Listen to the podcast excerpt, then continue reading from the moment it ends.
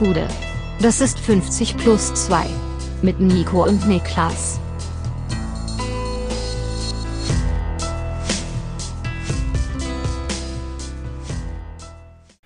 »50 plus 2 Bundesliga Vorschau Volume 2. Mein Name ist Nico Heimer und mir zugeschaltet sind endlich in Freiheit alle zwölf Kegelbrüder Niklas Levinson. Deshalb muss ich sagen, ist eine Medienstory, die ich überhaupt nicht kapiere, was da, was da los ist. Ich habe vage mal Headlines bekommen, aber wer sind die Kegelbrüder? Naja, es sind so zwölf Dudes, die sind um vor einigen, ja inzwischen glaube ich fast Monaten auf Mallorca angekommen 12.30 Uhr landete ungefähr der Flieger, 14.30 Uhr waren sie im Hotel, 17.30 Uhr waren sie im Knast, weil sie vor dem Hotel, ähm, gegenüber vom Hotel irgendwie einen Laden angezündet haben, in dem sie Zigaretten draufgeworfen haben. Und seitdem, seitdem waren sie Untersuchungshaft wegen äh, allerhöchster Fluchtgefahr. Und jetzt, die Bildzeitung berichtet, Tränenrückkehr. Sie sind zurück in Deutschland. Die Kegelbrüder sind auf freiem Fuß. Schön, das freut mich, dass sie endlich wieder ihre Liebsten in die Arme nehmen können. Äh, ja, ich würde, ich sag halt auch immer noch, also klar, super, dass sie frei sind und alles, aber ich glaube, ich meine, du wirst, glaube ich, nicht monatelang festgehalten, wenn da nicht ein berechtigter Verdacht besteht, dass du das Ding angezündet hast. Aber das ist wahrscheinlich ein anderes Thema. Das ist ein Thema. anderes Thema, ja. Wir hatten, äh, also wir sind nicht, deswegen nicht in den Knast, aber wir sind mal von der Kegelbahn verwiesen worden. Ähm, weil, also bei uns war das so, im, im, im Dorf in der Kneipe ist es so, wenn du, ähm, die Kegelbahn ist quasi in einem separaten Raum natürlich und du hast dann so eine, so eine Bimmel, mit der du klingeln kannst, wenn du die, die, den Wirt oder die Wirtin rüberbestellen willst zum ja. Getränke holen. Das heißt, die muss immer rüberkommen. Und wir haben da Weihnachtsfeier gemacht und äh, also ist gar nicht lange her, ist innerhalb der letzten zwei, drei Jahre passiert. Ähm, und irgendwann war halt äh, Pegel relativ hoch, es war relativ spät. Und dann sind wir wirklich, also ich weiß nicht, wie es dazu kam, aber wir sind in so einer Schlange von mehreren Leuten, die alle oberkörperfrei waren, in, auf allen Vieren, in, in der Polonaise auf allen Vieren über die Kegelbahn gekrochen. Gut, und, gut, da hätte ich euch auch Hausverbot gegeben, sofort. Und in, de, in, in, dem Moment kam halt die scheiß Wirtin rein und hat, hat, hat, uns so vorgefunden, ne? Und das kannst du halt auch nicht gut wegerklären, ne? Das ist einfach schwierig zu erklären, warum du da gerade so bist. Und ich glaube, das war auch für die echt, also ich glaube, die war nicht irgendwie sauer, ich glaube, die war einfach irgendwo schockiert. Die hat das nicht ganz äh, einordnen können in ihr Weltbild. Und wir sind dann auf jeden Fall gebeten worden, doch bitte zeitnah zu gehen und unsere Rechnung zu zahlen. Naja, gut, aber ich umso, das habt ihr gemacht oder habt den Laden nicht angezogen? Nee, nee, wir, wir sind dann ordnungsgemäß gegangen, ja. Okay. Ähm, ja, also Kegelbahn, da, ich bin ja, wie gesagt, ne, Kegelbahn habe ich einfach nicht so die, die Erfahrung. Ich bin ja eher äh, Großstadt-Bowler, wie man so ja. sagt, ganz klassisch. ähm, aber wir sind äh, an Weihnachten treffen wir uns ganz, guck mal, jetzt machen wir richtig Leak. Äh, um Weihnachten herum, ne, wenn man, wenn alle wieder, wenn die Lachse den Fisch hoch, äh, den, den Fisch, ja, den, den, Fluss hochschwimmen, ähm, treffen wir uns immer im Pfeil in Wiesbaden. Der Pfeil ist so richtig ich glaube, das darf man so sagen, Spelunke, full-blown Spelunke. Ähm, hat auf jeden Fall auch eine Kegelbahn hinten drin, aber auch ähm, Dartscheiben diverse. Aber diese Dartscheiben mit hier, ähm, mit so Löchern und Plastikspitzen. Ja, so ein, äh, wie heißen die? Das sind die, die in Asien, glaube ich, sehr beliebt sind. Das sind so genau, e genau. E-Darts, E-Darts, ja also im Pfeil passiert eigentlich jedes Jahr verrückte Geschichten. Irgendwann wurde man sich, hat man sich mit diesen Dartpfeilen auch mal gejagt. Der wird dann ist alles scheißegal. Denn dieser Laden, glaube ich, hat im ganzen Jahr nicht so viel Umsatz wie an diesem einen Tag, ja. wenn wir da einfallen mit über 20 Mann. Ähm, es war auch schon irgendwann mal so weit, dass einfach alle Getränke leer waren und sie ohne Witz zum Späti gegangen ist und uns Flaschenbier weiterverkauft hat zum erhöhten Preis. Aber stabile Frau, der hat einen guten Geschäftssinn. Absolut super. Die Frau, die Frau ist der Wahnsinn. Äh, leider jetzt ausgefallen wegen Corona zweimal. Ich hoffe, es geht ihr gut. Gut gehen ist vielleicht ein Stichwort. Wie geht's dir denn? Fragen sich sicherlich einige Leute. Also besser, definitiv besser als letzte Woche. Also vom reinen Grundgefühl her.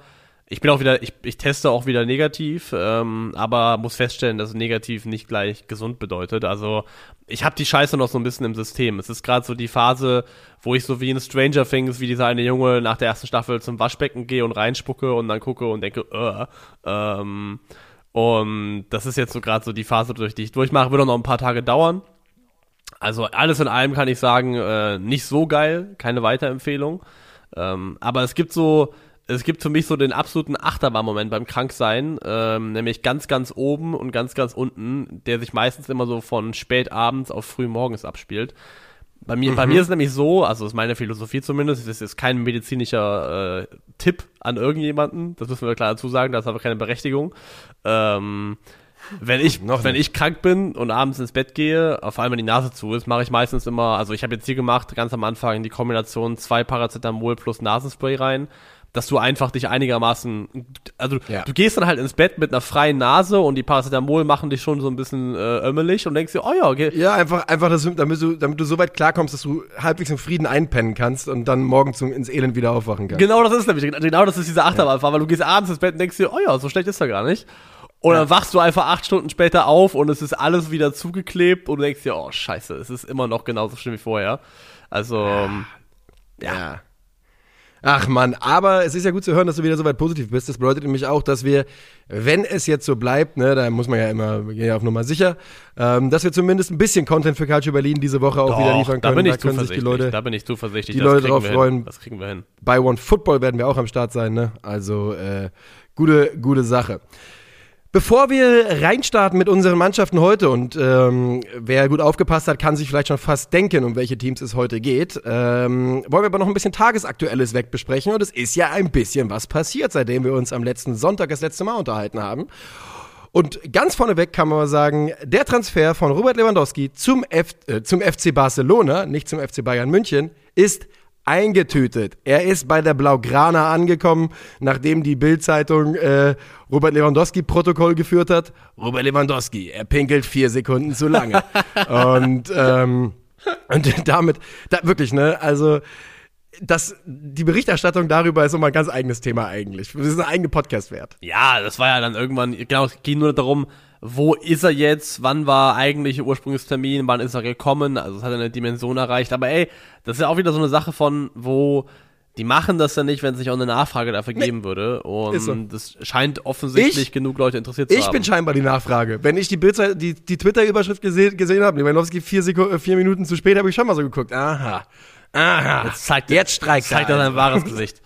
Ja. Ähm, aber nee, Lewandowski ist weg, hat den FC Bayern oder wird den FC Bayern jetzt safe verlassen. Und äh, also, was. Das, also erstmal. Ich fragen. Ja, okay, frag mich. Komm, kann man aus rein, ich sag mal, aus der Perspektive eines, einer Person, die einen Verein führt wie den FC Bayern München. Ich finde, man kann zu keiner anderen Einschätzung kommen, außer, ja gut, musste man machen, ehrlicherweise. Wenn man das nicht macht, ist dumm du hast einen Spieler bekommen, das haben ja, das ist ja jetzt, also das ist ja bekannt, ich sage ja jetzt nichts Neues, du hast einen Spieler bekommen, damals ablösefrei, der auf dem Weg war in seine Prime und in dieser Prime der phasenweise beste Stürmer, Schrägstrich Spieler der Welt gewesen ist. Und ähm, diesen Spieler jetzt in so einem hohen Alter mit einem Jahr Restvertrag noch mal weiterverkaufen zu können mit einer Summe nördlich von 40 Millionen Euro plus das ganze Gehalt, was du ja auch noch einsparst durch den Abgang das ist so ein, ein finanziell verlockendes Paket, das musst du als Verein einfach annehmen. Es gibt keine Alternative. Ja. Würde ich wirklich ganz genauso sehe ich es auch. Ähm, ich finde es, ich bin mir 100% sicher, dass es keinen anderen Verein gibt, außer den FC Barcelona, der auch nur ansatzweise diese Summe bezahlt hätte. Nee, und es ist mir auch mittlerweile alles mir ist es zu blöd mit Barcelona. Ich hab da keinen Bock mehr mir drauf. Auch. Mir geht's am Arsch vorbei. Auch, also wirklich jetzt. Wenn, wenn, weißt du, wenn, weißt du, was passiert, wenn du jetzt tweetest, wie können die sich überhaupt einen 50, äh, die 50 Millionen leisten? Dann schreibt dir irgendjemand wieder drunter, Barcelona hat ein Überraschungsei, was sich mit Geld füllt jeden Tag, weil man ist scheinbar der Böse. Man ist wirklich, man ist böse, wenn man Barcelona anzählt dafür, dass sie, dass es alles ein bisschen fischig Ja, genau, ohne Scheiße. Die können Rafinha nochmal holen, da, da stechen die Chelsea mit aus, jetzt kommt noch Lewandowski, Cassie, Christensen, gut, die sind ablösefrei, die haben ja auch trotzdem was gekostet.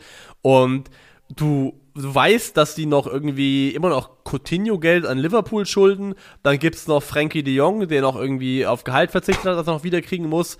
Und genau das, und wenn du nur fragst, hey, wie geht das eigentlich, dann kommt irgendjemand um die Ecke geschissen und erzählt dir genau irgendwie sowas davon, dass, keine Ahnung, im, im Garten von Laporte wächst irgendein Baum, an dem ist eine seltene Frucht und wenn er die verkauft, dann kriegt er das Geld dafür. Und ja. es ist wirklich sowas von bescheuert und ich habe auch ich habe kein Interesse mehr daran, das zu verstehen. Nee, ich, ich auch ich, nicht. Ich finde es einfach nur bescheuert. Ich, ich weiß, dass es nicht auf einem soliden wirtschaftlichen Fundament stattfinden kann. So, so viel ökonomischen Verstand habe ich, glaube ich, selber noch mit meinem Laienwissen. Und mehr muss ich nicht wissen. Und das lasse ich mir auch nicht erzählen von diesen Leuten. Ich lasse mir auch wirklich nicht erzählen, dass Barca jetzt auf einem guten, guten Weg ist und man gesundheitlich am gesunden gerade ist, äh, äh, finanziell. Das glaube ich es ist nicht. es ist nichts gesund daran, einen irgendwie 34-Jährigen für über 40 Millionen Euro zu kaufen. Das ist nicht gesund. Und übrigens, was man ja, was man auch noch sagen kann, Usman Dembele wurde auch noch verlängert. Das, das wird auch nicht günstig gewesen sein. Ja. Was ja übrigens auch die spannende Situation mit sich bringt, dass man da Levi, Ober und Usman Dembele vorne drin hat. Hey ja, BVB. Alter, stimmt, alte Zeiten kommen wieder hoch. Ja. Bildlich. Damals also, waren wir noch alle, alle da. Jetzt meine nächste Frage an dich wäre, wie findest du denn Robert Lewandowskis Abschied? Ähm, wurde ja jetzt so ein bisschen vorgeworfen, dass er so vier Zeilen geschrieben hat, während irgendwie andere verdiente Spieler ein Video gemacht haben oder sich Logo tätowieren haben lassen. Und äh, jetzt ist er da. Ich kann, ich finde halt, dass die, ich finde nichts von dem, was, also von diesem Abschiedspost an sich schlimm die Kombination mit den letzten Wochen macht für mich so ein bisschen den Geschmack, wo man denkt, ach, da hätte man ein bisschen mehr Liebe reinstecken können. Robert Lewandowski, ich würde gerne mal die, äh, die Visitenkarte von Robert Lewandowski sehen und seine Morgenroutine. Und dann, glaube ich, kommt man relativ schnell zu dem Schluss, dass man da irgendwie quasi einen, äh, die fußballerische Version von Patrick Bateman vor sich hat. Ähm, Ja, also Robert Lewandowski ist einfach bis zum Ende Robert Lewandowski geblieben. Das ist einfach so. Der Typ war immer ein vor allem auf den äh, seinen eigenen, also seinen persönlichen Karriereerfolg bedachter Profi und das war für ihn immer oberste das Allerwichtigste. Er ist er ist einfach vom ganzen Typ her nicht jemand, der Publikumsliebling irgendwo sein wird und werden kann. Und ich glaube einfach, der Abschied ist authentisch Robert Lewandowski, weil das ist einfach er. Er ist nicht dieser emotionale ultra ähm, herzliche Typ, der dann auch so einen Verein richtig in sich aufnimmt und dann darin aufblüht und das auch zum Teil von seinem, seinem Menschsein, von seiner Persönlichkeit macht. Also, und ich glaube einfach, man hat den Abschied bekommen äh, von einem Spieler, der sehr, sehr deckungsgleich ist mit dem, wie Robert Lewandowski sich in seiner gesamten Karriere bisher verhalten und gezeigt hat. Ja, das mag schon sein. Ähm, ich finde, das, was ich wirklich ein bisschen schade ist, finde, ist, dass dieser dass der Abschied so ein klein wenig darüber hinweg trübt, dass der zweitbeste Stürmer der wahrscheinlich Bundesliga-Geschichte und der Geschichte des FC Bayern München gerade die Liga verlässt. Ähm, wie gesagt, ich finde es einfach nur schade. Ja. Es wird, historisch wird es nichts ändern. Wenn wir in fünf Jahren darüber reden, dann wird Robert Lewandowski, dann wird da stehen, Gerd Müller 1, Robert Lewandowski 2. Und das ist auch richtig so. Ähm, jetzt im Augenblick fühlt es sich so ein ganz bisschen getrübt an. Na, ich finde es aber, ich, ich finde es eigentlich fast, irgendwie fast schön, dass es so ist. Ähm, denn das zeigt ja so ein bisschen, und genau das in ein paar Jahren, wenn man darauf schaut, wird das rein statistisch, historisch, wird das so sein, wie du es gerade beschrieben hast. Aber es zeigt, dass ja, auch vor allem aus Fanperspektive es dann eben doch nochmal mehr gibt als die reine erbrachte sportliche Leistung. Dass es Fans eben auch darum geht, wie hast du dich hier gegeben in der Zeit, in der du da warst, wie hast du dich verabschiedet, was hast du uns für eine Wertschätzung gegenüber zum Ausdruck gebracht und das definiert mit über das rein sportliche hinaus, wie wir dich in Erinnerung behalten werden und dass das Faktoren sind, die einen Einfluss haben, finde ich eigentlich eine sehr positive Sache, weil das zeigt, dass es eben nicht eine reine, na klar, also die erste Grundvoraussetzung dafür, dass Fans dich mögen, ist, dass du gut spielst und Leistung bringst bringst. Ohne das wird es immer schwierig. Aber dass es darüber hinaus eben noch weitere prägende Faktoren gibt, die mitentscheiden, was für ein Denkmal du dir eigentlich selber baust. Und es nicht nur darum geht, wie viele Spiele, wie viele Tore, was auch immer, sondern auch, wer bin ich eigentlich als Person gewesen in der Zeit, in der ich da war. Lass uns mal mit einem Satz darüber reden, ob, was wir glauben, was das, wie das das Mächteverhältnis in der Bundesliga verändert. Meine Antwort darauf ist gar nicht. Gar nicht. Also natürlich 3%, 5%, 10% von mir aus, aber nicht mehr. Also da, da kippt für mich nichts deswegen. Nee, es ist ja auch so ein bisschen die Frage jetzt, was passiert jetzt eigentlich noch? Also was man so hört, ist die Idee, dass die Bayern eventuell mit einer Doppelspitze 3-5-2-mäßig aus Nabri und Manet in die Saison gehen könnten, so als erste Wahl. Mein Bauchgefühl da ist übrigens Bundesliga easy, Europa fliegst damit auf die Fresse. Ist schwer zu sagen. Also, oder halt ob da jetzt tatsächlich noch irgendwas passiert, ob die nochmal einen, einen Move machen, eine Bewegung reinbringen. In Richtung, also es gibt ja noch die Gerüchte um Matthijs Tel. Ja.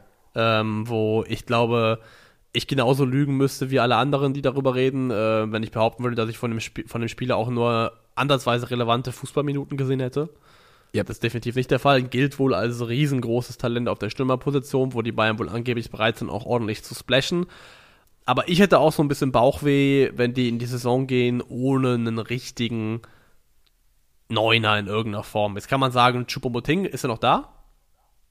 Chupo müsste noch da sein, war ja auch irgendwann mal ein bisschen äh, Abschiedsgedanken, aber ich glaube halt, wenn du, ich würde aber behaupten, wenn du so einen Vertrag als Erik Maxim Chupomoting beim FC Bayern hast, dann bleibst du erstmal sitzen, da wo du sitzt. Genau, aber ja, ich, also ich, irgendwie wünsche ich mir auch da noch, dass irgendwas passiert. Also, der Licht ist ja. Mein Bauchgefühl ist auch, dass noch ein Stürmer kommt, ja. auf jeden Fall.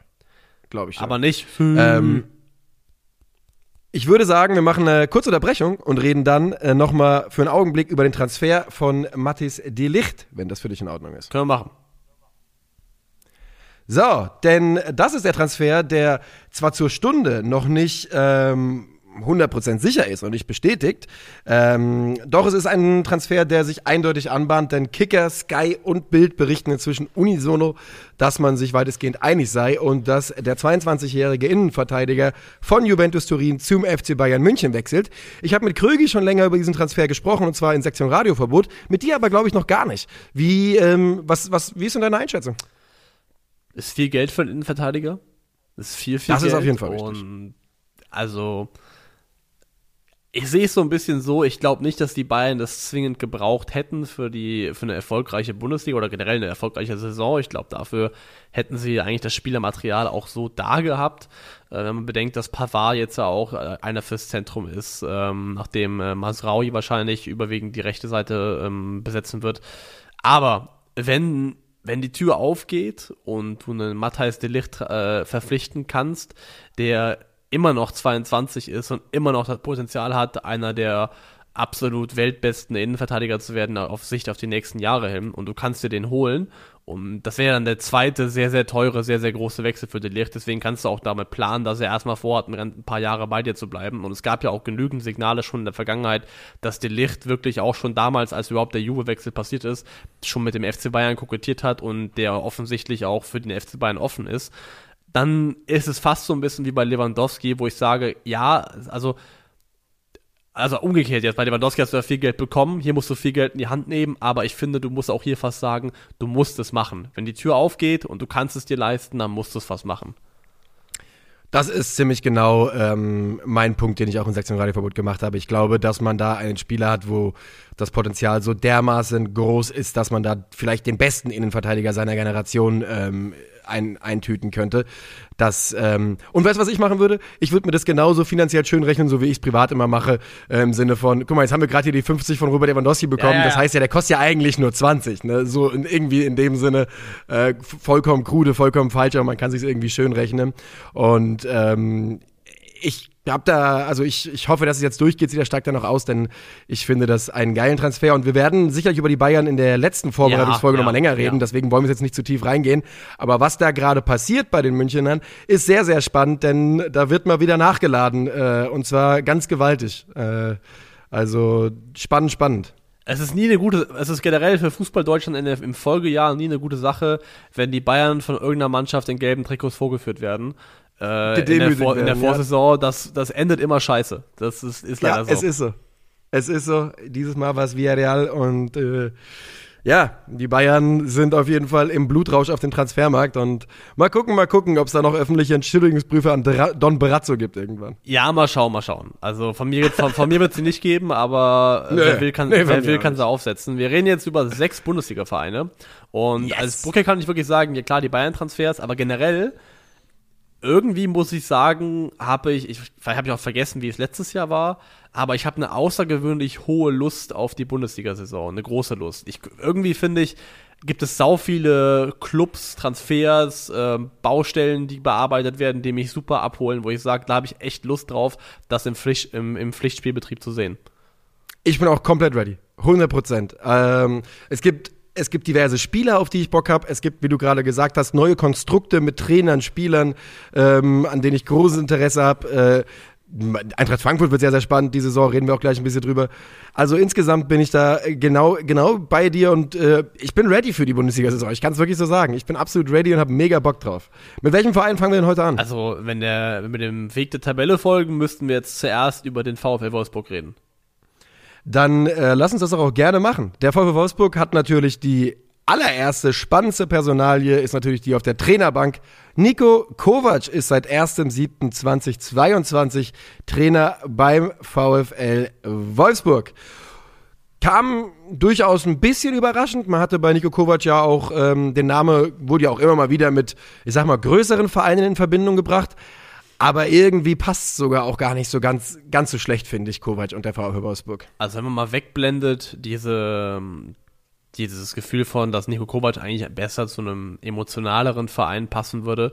Ähm, aber letztendlich, Monaco ist ja auch kein Verein, wo die, wo die, wo die Bude brennt. Und die haben zwar gute Fans, aber das mal Monaco, ist nicht so groß. Und äh, deswegen, also rein clubtechnisch und ja, es gäbe wahrscheinlich größere Vereine, aber diese Kombination aus einigermaßen ruhiges, stabiles Umfeld, aber trotzdem finanziell starke Ressourcen, um mit echt guten Spielern zusammenzuarbeiten, dann ist es eigentlich auch kein schlechtes Paket für einen Trainer. Das glaube ich wohl auch und ähm, ich habe auch den Eindruck, dass er direkt äh, ein bisschen Freiheiten bekommen hat bei der Kaderzusammenstellung auf dem Transfermarkt. Ähm, denn da sind ein paar Spieler dabei, die natürlich schon in das Profil Niko Kovac ganz gut passen.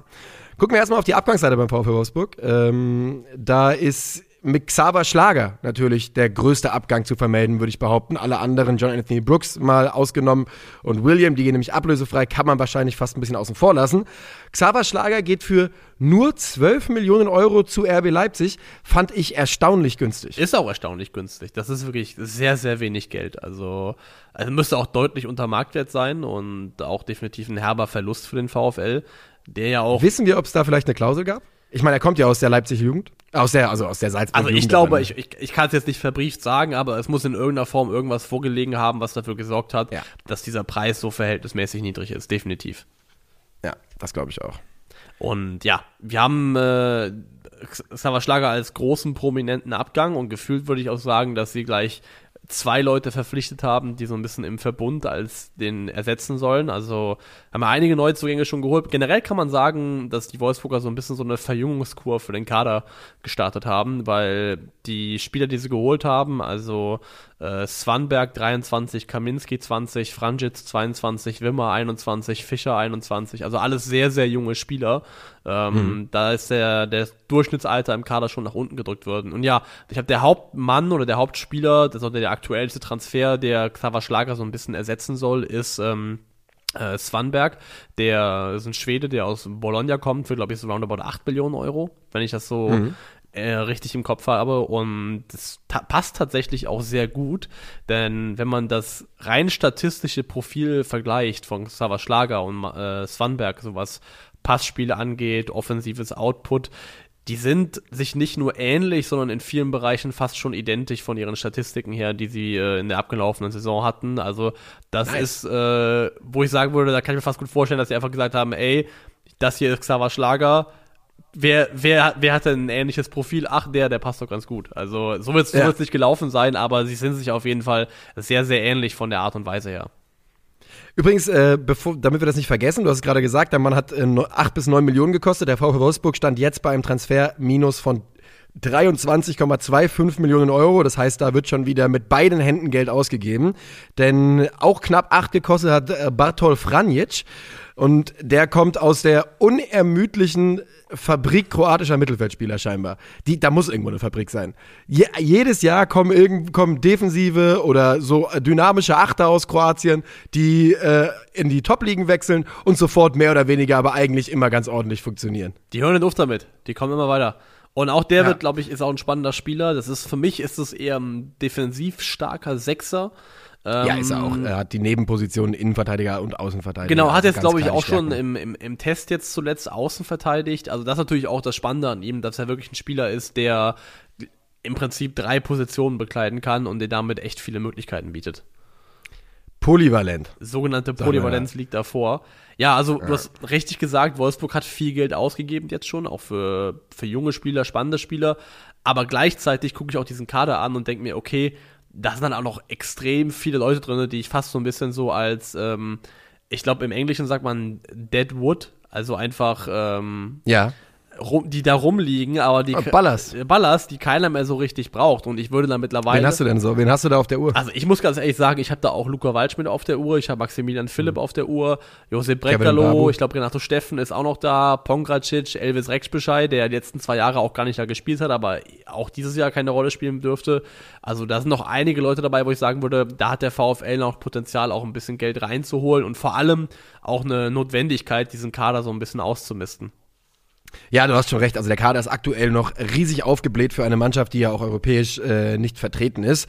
Und ähm, man hat ja auch mit so Transfers, also man, man hat für Jakub Kaminski, das ist äh, ein polnisches Talent von Lech Poznan, ein Spieler, der ähm, mit großen, großen Vereinen schon in Verbindung gebracht worden ist in der Vergangenheit, 10 Millionen dürfte einer der Rekordtransfers, Rekordverkäufe sein aus der polnischen Liga raus. Ähm, sicherlich ein spannender Spieler, aber da hat man auch wirklich mit beiden Händen Geld draufgeworfen, um, den zu bekommen. Würde mich schon sehr wundern, wenn dann eben Spieler, wie die du gerade genannt hast, ne, so ein Brekalo oder auch ein Mamouche, der ja äh, jetzt ausgeliehen war, oder ein Renato Steffen, der immer noch da ist. Also ich würde sagen, man holt Kaminski nicht, um äh, den zu parken. Nee, der einzige Name, den ich ja ausklammern würde, deswegen habe ich ihn auch bewusst hier nicht genannt, ist tatsächlich Oma Mamouche, weil da die äh, Zeichen darauf hindeuten aktuell, dass Nico Kovac richtig angetan von ihm ist. Das, ah, hat er, nice. das hat er auch schon gesagt und ganz ehrlich, ich kann es komplett verstehen, weil ja. Ähm, ja. ich hätte sonst tatsächlich, wir kommen gleich noch zu Borussia Mönchengladbach und die haben ja jetzt Brelin Bolo verkauft und Mamouche wäre für mich so einer der ersten Namen gewesen, die ich reingeworfen hätte als potenziellen Neuzugang, weil ich finde den Spieler auch klasse, ich finde, der hat richtig viel Potenzial, aber das scheint Nico Kovac auch erkannt zu haben, der hat jetzt auch im Test gegen Mechelen sowohl gestartet als auch getroffen, also ich kann mir vorstellen, dass Oma Mamouche erstmal bleibt, weil er dem Trainer anscheinend einfach gut gefällt. Da bin ich eh, eh sehr, sehr gespannt drauf. Niko Kovac ähm, hat ja durchaus ein Talent dafür, aus Spielern auch Dinge rauszuholen, die man ähm, vorher nicht gesehen hat. Und ähm, ich hoffe, dass ihm das, was heißt ich hoffe, ne? Aber ich, ich wünsche mir schon bei einigen Spielern zumindest, dass ihm das auch bei Wolfsburg gelingt. Das kann ich schon sagen. Ja, doch, weil das einfach spannende junge Kerle sind. Und vor allem, also ich ja. habe wirklich große Aktien in äh, Oma Mamouche investiert. Der hat mir letztes Jahr bei Stuttgart schon sehr gut gefallen. Das ist, äh, was er an Chancen, was er an Momenten und Offensivaktionen kreiert hat. Das Output, das, was am Ende tatsächlich in, sich in Scorerwerten manifestiert hat, da hat ein bisschen was gefehlt. Hat auch einiges liegen lassen an großen Chancen, aber an sich ist da bei dem Kerl in meinen Augen immer noch alles da, um wirklich ein absolut gehobener Bundesligaspieler zu werden. Sehr, sehr spannend wird, das sein, was du schon angesprochen hattest. Luca Waldschmidt und Maximilian Philipp. Denn das sind ähm, beide Spieler, die ja, es sind die deutschen Engländer. Das sind deutsche Spieler, für die Preise bezahlt worden sind, ja. die die Jungs nie so richtig gerechtfertigt ja, haben. Und deswegen dürfte es schwierig werden, die loszuwerden. Beide Vertrag bis 2025 noch, Alter. Die hast du richtig an der Hacke. Richtig an der Hacke und die werden ja auch, also ich gehe jetzt mal davon aus, dass die, äh, die Verträge, die beim VfL unter unterschrieben werden, dass das auch keine ähm, homöopathischen sind. Also. Nee, da ist Saft drin. Vor allem dann eben einen neuen Club zu finden, der erstes bereit ist, was für die zu zahlen und dann eventuell auch noch ein Gehalt bieten könnte, das für die Spieler so attraktiv ist, dass sie sagen würden, klar, nehme ich in Kauf. Das wird gar nicht so einfach. Das sind, glaube ich, eher Kandidaten, wo ich mir vorstellen kann, dass es so Richtung Laie mit Kaufoption geht irgendwo hin. Ähm, mhm also Maxi Philipp ist auch schon was älter, äh, Waldschmidt mittlerweile auch, aber Luca Waldschmidt ist so ein bisschen auch, das, der, der Stern ist krass schnell gesunken. Der ist 26 jetzt schon. Wo, wo sind, da, da, sind doch irgendwo drei Jahre verloren gegangen bei Luca Waldschmidt. Ja, wo sind die hin? Wo ist die Zeit hin, Luca? Ja. Also muss man wirklich fragen, weil der war ja mal, also war das eine, war das Olympia oder welches Turnier war das? Der war ja irgendwann mal ein richtig heißes Eisen, auch so was deutsche Nachwuchshoffnung im Sturm angeht. Und dann kam der Wechsel zu Benfica, den ich eigentlich gefeiert habe, weil ich es mag, wenn Spieler unkonven unkonventionelle Schritte gehen in ihrer Karriere. Äh, ich glaube, also Waldschmidt Olympia bin ich nicht sicher. Ich meine, dass der irgendwann mal bei der U21 Ja, oder richtig genau, das kann auch das gewesen sein. Ja, ja der hatte bei irgendeinem irgendein Turnier auf jeden Fall richtig überzeugt und dann war er kurz der neue heiße Scheiß am deutschen Stürmerhimmel. Aber davon ist nicht so wahnsinnig viel übrig. Ja, und du sagst es gerade, eigentlich, man, ich finde es auch wirklich, gerade so nach Portugal zu Benfica gehen, hat bei mir auch so ein bisschen was äh, Sympathisches an sich, aber bei Luca Waldschmidt ist man auch, muss man auch langsam gucken und sagen, gut, der hat halt jetzt, der war bei Frankfurt, der war bei Hamburg, der war bei Freiburg, der war bei Benfica, der war bei Wolfsburg und außer bei Freiburg. Eine Station. Unter Christian Streich. Eine Station. So. Ja. Das ist schon nicht so richtig viel und nicht so richtig gut. Nee. Ja, es ist, es bleibt spannend, weil du hast vollkommen recht. Ich meine, der Mann hat immerhin sieben Länderspiele gemacht. Und guckt man auf seine Karriere, gibt Spieler, die man als höher dekoriert einschätzen würde, die ja keine gemacht haben, ehrlicherweise. Das also, ist, äh, da hat er, glaube ich, auch den, den Bonus des Clubs, bei dem er den Durchbruch hatte, vielleicht noch mitgenommen. Das kann durchaus das sein. Kann schon sein. Ähm, ja, bei Wolfsburg ansonsten wird auch noch was passieren, glaube ich. Die sind ja auf der Suche noch nach einem Innenverteidiger, der, glaube ich, vor allem so die, die linke Verteidigungsseite bearbeiten kann. Ähm, da gab es ja auch den äh, Transfer, der sich angebahnt hatte von äh, GQ von Racing Straßburg, wo auch wohl angeblich schon der Medizincheck und alles absolviert gewesen sein soll. Aber, so lautet zumindest ein Bericht, angeblich dann der Berater des Spielers, der gleichzeitig auch der Bruder ist, wohl dann ähm, relativ spontan entschieden hat, seine persönlichen äh, Bezüge oder das, was er einstreichen soll, nochmal nach oben zu schrauben, spontan. Ah. Und das ist wohl nicht ganz so gut angekommen. Kann man quasi Grillitsch-Vater, französischer Grillitsch-Vater ja. oder was? Ja. Ey, generell, es ist so eine Scheiße, das ist, glaube ich, eine Faustregel, die ich jetzt so, von, nach allem, was ich höre, persönlich würde ich sagen, Regel Nummer eins, mach kein Familienmitglied zu deinem Berater. Ist so. Also, ist so. Ich finde wirklich, ey, nur ganz kurz nur mit einem Satz die Grillitsch-Geschichte. Der, reden wir gleich bei Hoffmann drüber, hast ja, hast ja recht, ist Quatsch. Ähm, ja, du, also ein Innenverteidiger wird noch kommen. Auf dem Papier Klar, man hat keinen Linksfuß drin mit Lacroix und Borneau. Bei Lacroix kann man, glaube ich, einen Bounceback erwarten oder sollte man einen erwarten. Äh, auch ein Spieler in dem Alter, wo man das ja. erwarten kann.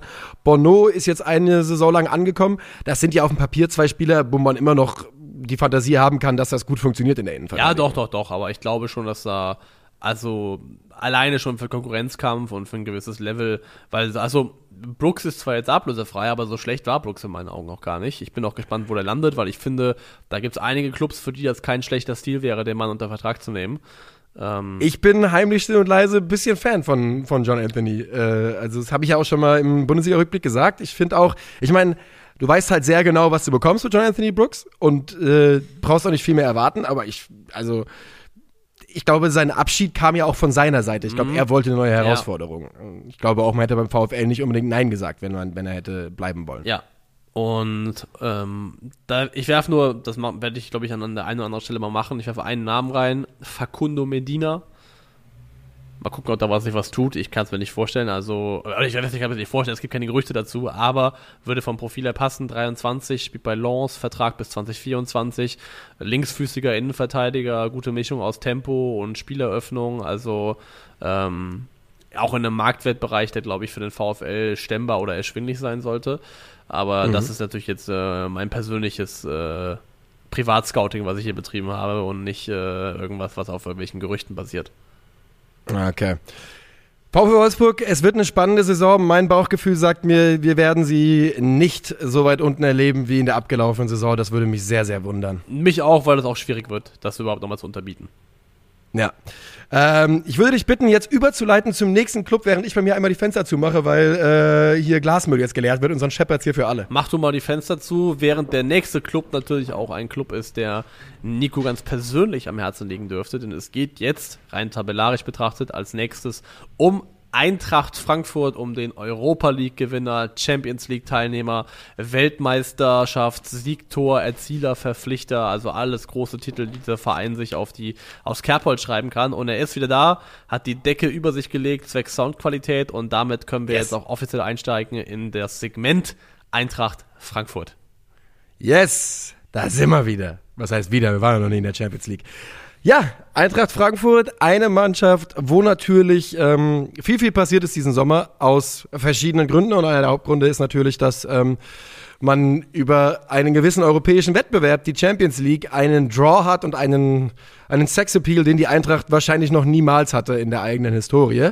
Und das hat man in Phasen auf dem Transfermarkt gemerkt. Relativ klar ist aber auch, es wird noch einiges passieren bei der Eintracht. Das Ding ist noch nicht fertig noch nicht fertig und ich finde, du kannst auch so ein bisschen in der Transferperiode von der Eintracht merkst du so ein bisschen die vor Champions League Transfers und nach Champions League Transfers. Also, ja. wo ich fast sagen ja. würde, da sind vielleicht ein, zwei Namen dabei, vielleicht wären die gar nicht geholt worden, wenn man gewusst hätte, dass man Champions League spielt. Ich möchte jetzt hier gar nicht ja. keine Spieler öffentlich outcallen und sagen, der und der ist es, aber wenn man die Liste durchgeht an Neuzugängen, kann man schon über den einen oder anderen Namen stolpern, wo man sagen würde, hätten die da schon gewusst, dass sie nächstes Jahr Champions League spielen, hätten sie vielleicht ein Regal höher gegriffen.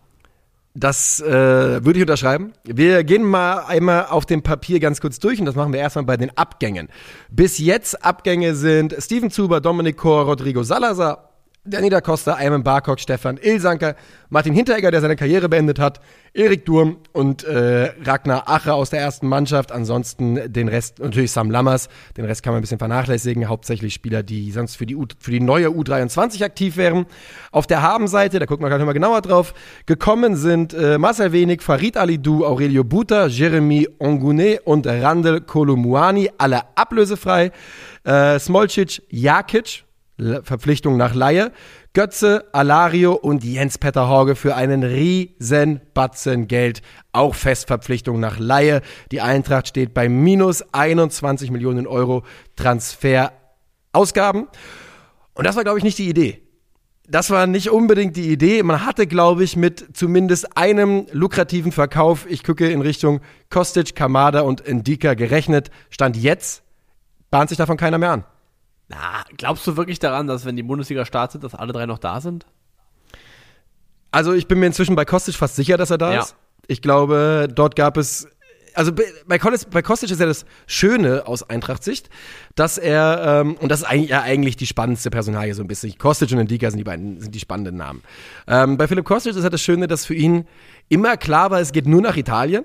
Und ähm, dort sind halt die, die Möglichkeiten relativ beschränkt, denn es soll ein Top-Club sein. Er würde halt schon gerne in Richtung Champions League jetzt weiter gucken. Juventus hat sich anderweitig äh, entschieden für, für einen Linksverteidiger und hat wohl auch in der Verhandlung ihn ein bisschen vor den Kopf gestoßen. Und dann werden die Namen schon dünn und die, vor allem wird der Bedarf dann dünn. Und deswegen glaube ich, dass bei Kostic und Indika die Zeichen inzwischen eher auf Verlängerung mit Kaufoptionen, äh, also mit Kaufklausel stehen. Ja, also du wirst recht haben mit dem, wie du es beschreibst. Ich weiß nur nicht, ob ich es gut finde. Also. ja, das ist, das ist eine andere Das ist ein anderes Thema. Also ich muss, ich muss ganz persönlich sagen, wenn ich mir jetzt, wenn ich sagen würde, es sind die drei Namen und einen von den dreien müsste man verkaufen im Sommer, hätte ich gesagt, dass es für Eintracht Frankfurt, also es ist ein bisschen paradox, weil er ja ein absoluter Leistungsträger ist und mit der beste Spieler der letzten Jahre. Aber ich glaube, dass es für die Weiterentwicklung, auch gesamtspielerische Weiterentwicklung gut für Frankfurt gewesen wäre, wenn so ein bisschen diese Abnabelung von Philipp Kostic jetzt auch tatsächlich da mal passiert wäre. Weil in ja. dem Moment, wo Kostic bleibt, ist dann auch relativ klar, also du wirst nicht mit Kostic spielen, ohne dass dein Spiel zwangsläufig auch mehrheitlich über Philipp Kostic läuft und er einer der ganz entscheidenden Leute ist. Du kannst es jetzt ein bisschen relativieren. Du hast mit Götze jemanden dazu bekommen, der auch Potenzial hat, aus dem Zentrum heraus viel zu kreieren, Möglichkeiten zu geben, Alternativen. Aber ja, Philipp Kostic wird trotzdem ein Spieler sein, der mitentscheidend prägt, wie Eintracht Frankfurt Fußball spielt. Und im letzten Jahr, das in der Bundesliga zumindest, schon hinten raus überhaupt nicht mehr gut geklappt und hat, glaube ich, auch so ein bisschen Oliver Glasner darin limitiert in seinen Möglichkeiten, mit dieser Mannschaft wirklich auch vorwärts zu kommen in der Weiterentwicklung. Ja. Und deswegen hätte ich gesagt, also ein Kostic-Abgang hätte der SGE vielleicht sogar auf Sicht gut getan. Ich verstehe, wo das herkommt. Ich bin ein bisschen anderer Meinung. Ich finde, man hat in der abgelaufenen Saison mit Ansgar Knauf zumindest schon mal ein Gegengewicht auf der anderen Schiene gefunden. Jetzt in der Vorbereitung sieht man mit Mario Götze ein bisschen mehr im Zentrum. Du hast natürlich vollkommen recht. Philipp Kostic ist ein absoluter Magnet auf der linken Seite und äh, da wird immer viel drauf kommen. Es sieht aber in der Vorbereitung schon so danach aus, dass man auf jeden Fall versucht, das Spiel so ein bisschen zu diversifizieren. Ob das gelingt, ist halt eine ganz andere Frage, denn in den letzten drei Jahren war wirklich, es war halt einfach Ball nach links, Philippe lauf mal und schlag das Ding in die Mitte. Aber sogar dafür hätte man den Kader besser zusammengebastelt. Ne? Man hat jetzt ein paar Spieler, die größer sind als Rafael Santos Boré zum Beispiel in der Mitte für, für Flanken ja, von Philipp Kostic. Ja, ist schon richtig. Also, ich denke, wenn, wenn Kostic bleibt, dann wird er auch gut spielen und wird auch seine Scorer haben. Man wird auch wieder sagen, einer der besten Spieler der SGE in der jetzt noch kommenden, dann irgendwann abgelaufenen Saison. Daran habe ich gar keinen Zweifel. Aber ja, ich denke auch so vor allem daran, wenn man bedenkt jetzt, nehmen wir mal, man würde mit einem Dicker nochmal verlängern können zum Beispiel. Ähm, ein Dicker und Kamada sind beide Spieler, die auch von ihrem Alter her noch in einer Situation sind, wo der Markt nicht plötzlich in einem Jahr weg ist. Auch der Markt für einen möglicherweise lukrativen Transfer. Philipp Kostic mit seinen 29 Jahren wäre jetzt auch an so einem ja. Sweet Spot gewesen, um für einen Spieler wo der Resale Value oder der überhaupt der Verkaufswert mit jedem weiteren Jahr eher Richtung niedriger geht, nochmal gut Geld mitzunehmen.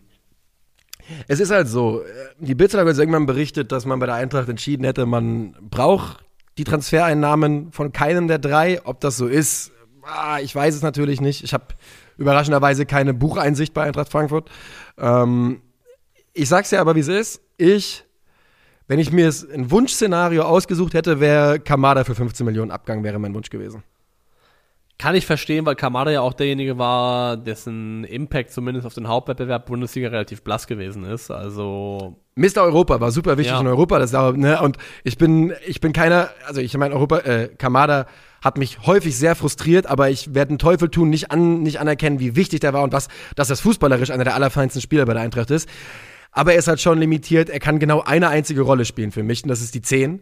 Und ich glaube übrigens, dass das ein Problem ist, auch dabei Abnehmer für ihn zu finden, weil so sehr eindimensionale Spieler, die nur auf einer Position wirklich funktionieren, die sind nicht mehr ganz so attraktiv. Die sind nicht ganz so attraktiv. Du musst zumindest einen Verein haben, der so restlos überzeugt ist von einem Spieler, dass sie sagen, wir sind bereit, dir absolut diese Wunschposition zuzugestehen, die du spielen möchtest und auch kannst. Ähm, und das, den musst du erstmal finden, den Club, der auch dann die finanziellen Mittel hat, um so einen Kamada-Transfer zu stemmen. Aber also vor allem bei Indika, also, also Vertrag bis 2023, linksfüßiger Innenverteidiger, super Profil, also bringt alles mit für einen Topspieler, ist noch sehr, sehr jung. Ich kann mir fast nicht vorstellen, dass da nicht noch ein Dominostein irgendwo fällt, der jemanden dazu bringt zu sagen, weißt du was, Frankfurt, hier sind 20 Millionen Euro, wir kaufen den jetzt. Also alleine schon dadurch, dass jetzt Delicht bei Juventus geht, da wird ja dann eine Planstelle frei. Ähm, also Vielleicht bringt auch der ja. generell der Delicht-Transfer, dann wollen die Bayern noch einen Innenverteidiger verkaufen, was auch immer. Also ein bisschen den Stein in der, auf der Position ins Rollen. Sven Misset hat zum Beispiel jetzt gesagt, dass er erwartet, dass zum Beispiel in den Transfer von Bona Sosa eventuell erst Bewegung reinkommt, wenn Manchester City Cucurella verpflichtet von Brighton, weil das so ein bisschen dann der erste Dominostein ist auf der Linksverteidigerposition und dann fängt es. Jetzt Zinchenko zu Arsenal, dann fällt einer nach dem Und dann kommt das ja. Ding in Bewegung und dass am Ende sich keiner findet, der sagt, ey, Evan Dicker, Vertrag bis 2023, super vielversprechender Verteidiger, den kaufen wir jetzt einfach. Das, also ich kann es mir eigentlich nicht vorstellen, dass der, dass der. Du hast es halt gerade schon, du hast es schon impliziert. Das ist der Vertrag bis 2023, der dafür sorgt, dass alle Leute die Füße stillhalten, weil, sie, weil du halt in der, als Eintracht Frankfurt in der blöden Situation bist, dass da jemand kommen kann, relativ kurz Ende und einfach sagen kann, ihr habt den Vertrag immer noch nicht verlängert. Da sind jetzt noch zwölf Monate dran. Hier habt ihr nur zwölf oder 13 ja, Millionen ja. Euro.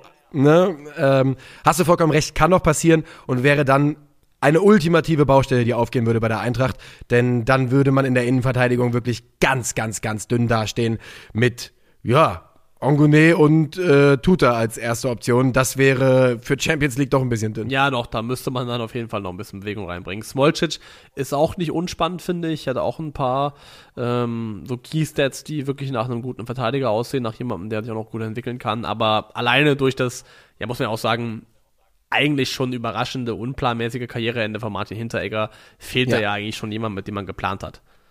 Auf jeden Fall und ähm, ich, ich persönlich glaube, und nochmal, ich weiß hier überhaupt nichts Fixes, ich glaube, dass die Eintracht gerade an einem Punkt ist, wo man gar kein Geld mehr hat für Ausgaben äh, transfertechnisch und halt erstmal Leute loswerden müsste. Da gibt's ja noch einige Namen.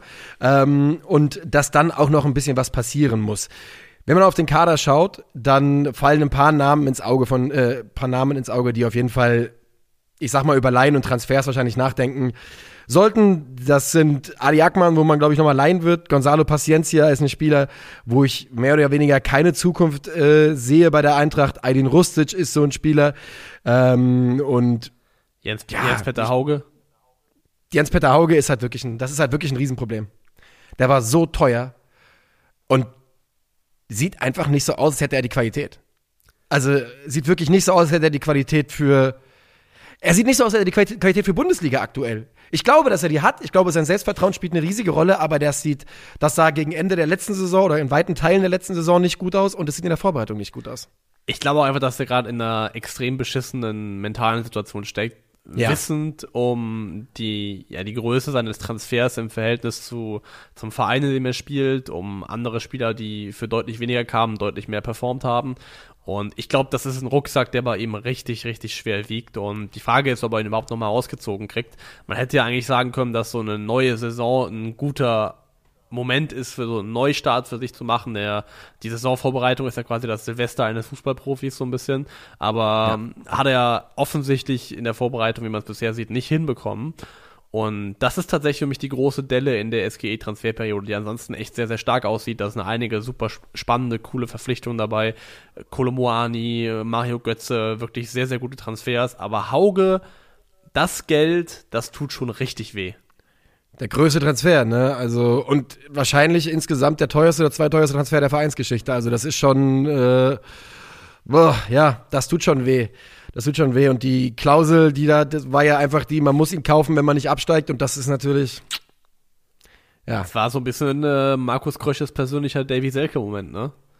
Ja, klein wenig. Also ich meine, wie gesagt, ne, das ist sicherlich ein hochtalentierter Spieler und da kann noch ein bisschen was kommen, aber ähm, es macht ein bisschen Bauchschmerzen. Es macht ein bisschen Bauchschmerzen. Übrigens, einer überraschend ist Farid Alidun der Vorbereitung, der so ein bisschen die Kostic-Rolle auf links übernimmt, wirklich als Schienenspieler und ordentlich nach hinten geackert hat in den Tests, die ich gesehen habe. Ähm, also eindeutig angemeldet hat von wegen, ich habe schon Interesse, nicht unbedingt verliehen zu werden, sondern vielleicht hier so ein bisschen so Backup zu sein. Ähm, könnte auf jeden Fall spannend sein. Genauso spannend wird aber auch einfach die Systemfrage sein. Der Eintracht Frankfurt ist super, super flexibel jetzt mit der neuen Offensive, die man da hat. Definitiv. Also was, was ich jetzt mehrheitlich gesehen habe, glaube ich, ist so 3-4-2-1. Ist das so das Präferierte? Genau, aber ich glaube halt, dass vorne das äh, 2-1 kann auch ein 3 werden oder ein 1-2 ja, oder ja. Äh, ne, das, ja. mit dem Spielermaterial kannst du fast alles spielen da vorne. Das generell die, also Kolomwani, Santos Boré, Alario, Lindström, aktuell noch Kamada, Götze mit Abstrichen Hauge. Die Konkurrenzsituation in dieser Offensive ist ja brutal. Das ist ja wirklich eine, eine Qualität, die sich da sammelt und das ist ja eine Situation für Eintracht Frankfurt, die an, kann ich mich nicht erinnern, dass die jemals gehabt, dass diese Offensive Nein. so dermaßen bestückt ist, dass du wirklich sagen musst, okay, wen stellst du da eigentlich auf? Gab's noch nie, müssen wir nicht drüber reden. Das Beste, was wir, was wir zumindest mal in den letzten Jahren hatten, war natürlich die Büffel, Büffelherde und da waren eins, zwei, drei und dann war eine relativ steile Klippe hinter dem. Genau, genau, genau, die Klippe war, gab's eben da. Und die ist jetzt so in der Form erstmal nicht vorhanden, weil da wirklich einige dabei sind, wo ich sagen würde, weil wenn du jetzt, ich habe gestern mal so ein bisschen rumgebastelt, damit ich mal so eine Mannschaft aufstellen könnte und hatte dann äh, für einen Moment zum Beispiel so in einem 3-4-2-1, so als diese Halbstürmer, Kolomoani und Boré und vorne drin dann Alario und dann ist der erste Gedanke, Moment mal, wo ist denn dann Lindström? Und, ja. äh, und der, den will man eigentlich schon auf dem Feld sehen nach der letzten Saison. Genau, und da, aber das geht ja umgekehrt genauso, dass du dann, also du wirst immer jemanden draußen lassen, der dir weh tut. Und genau das ist ein gutes Zeichen. Ja. So ist es. Es bleibt äh, spannend bei der Eintracht, glaube ich, auch für was noch in dieser Winter, dieser Sommertransferperiode so auf uns zukommen könnte. Ich würde die Eintracht in diesem äh, Punkt abschließen und uns in eine kleine Unterbrechung schicken, wenn das für dich in Ordnung ist. Ist in Ordnung. Weiter geht die wilde Bundesliga-Reise und wir machen weiter. Korrigier mich in Hoffenheim. Na, Gladbach. Ja, deswegen sage ich doch, korrigier mich. In Gladbach, alles neu in Gladbach. Über Trainer Daniel Farke haben wir ja schon durchaus gesprochen ähm, in einer der letzten Episoden vor der Sommerpause. Das heißt, da müssen wir nicht mehr groß drauf eingehen. Transfermäßig relativ ruhiger Sommer bis jetzt. Also du hast vorhin schon einmal gesagt, äh, Breel Embolo für 12 Millionen Euro abgegeben. Das ist sicherlich der größte Abgang nach dem bereits besprochenen von Matze Ginter. Ansonsten noch äh, Laszlo Benisch zum Hamburger SV gegangen und das Missverständnis Andreas Pauls, Paulsen ähm, geht zurück nach Dänemark. Und auf der Habenseite Ko Itakura, nach langem Kampf ist er tatsächlich gekommen. Ja. Und Oscar Frollo Wobei, vielleicht kann man Italienisch aussprechen, ne? Das ist halb Italiener. Also ich glaube, Fraulo ist kein, äh, kein offiziell dänischer Nachname. Also zumindest ist er, also habe ich noch nicht gehört. Also ich hätte gesagt, das darf man gut und gerne einfach Fraulo aussprechen. Ja. Ey, warte mal ganz kurz, wo wir bei Dänemark. Ey, tut mir leid, ne? Ihr kennt uns. Manchmal gibt's wilde Themensprünge. Bist du eigentlich, läufst du eigentlich ein gelbe Trikot durch Berlin die ganze Zeit? Ja, ich bin ja letzte Woche gar nicht durch Berlin gelaufen, ja. weil ich zu Hause war. Aber ähm, ich bin ich bin da heiß drauf. Ich habe da Bock hab, drauf. Also das, wir, sind, äh, wir können glaube ich beide sagen, wir sind in Tour de France drin, als wäre es 2003, 2004, oder? Es macht mega Bock. Es ist eine richtig ja. geile Tour. Es sind super spannende, also vor allem auch schon, also das ist Pogacar zum Beispiel letztens noch bei 180 Kilometern sagt, fuck, ich, so ich, ich greif mal an. Das Guck, ist einfach, passiert guck, was passiert. Also das ist wirklich eine, ist eine brillante Tour, macht ultra Spaß. Also vor allem ist er jetzt noch mal bei Jumbo Visma richtig Bewegung reingekommen. Die haben ja jetzt, glaube ich, ähm, also Kreuzwig ist, glaube ich, raus. Ähm, also wir haben einige Fahrer jetzt verloren, Jumbo Visma, glaube ich, zwei Stück oder sowas. Also mal schauen, wie das dann von der Helfersituation für Jonas Winkegaard auch aussieht. Also da könnte die dritte Woche jetzt, wo es ja auch nochmal in die Pyrenäen geht, echt, echt spannend werden. By the way, ich habe äh, ich habe jetzt offiziell Nägel mit Köpfen gemacht. Ich habe ein Rennrad bestellt, gekauft. Oh. Ein neues, ja. Nice. Ein, eins, was dann nicht quasi, du hast ja ein sehr altes mit, dass du gut durch die Gegend trittst auf jeden Fall, aber jetzt gibt's so Hightech oder was? Jetzt gibt's äh, elektronische Schaltung, Carbonrahmen, der ganze Bums, Alter. Jetzt, äh, Ulala. jetzt werden äh, neue Seiten aufgezogen. Ulala. Okay, ähm, ich würde sagen, wir starten rein bei der TSG, bei Borussia Mönchengladbach und äh, reden über das, was uns da erwartet. Und es ist spannend, es ist spannend, denn ähm, so richtig toll ist die letzte Saison nicht verlaufen. Richtig viel hat sich nicht geändert. Wo, wo finden wir Hoffnung für, für die Gladbacher?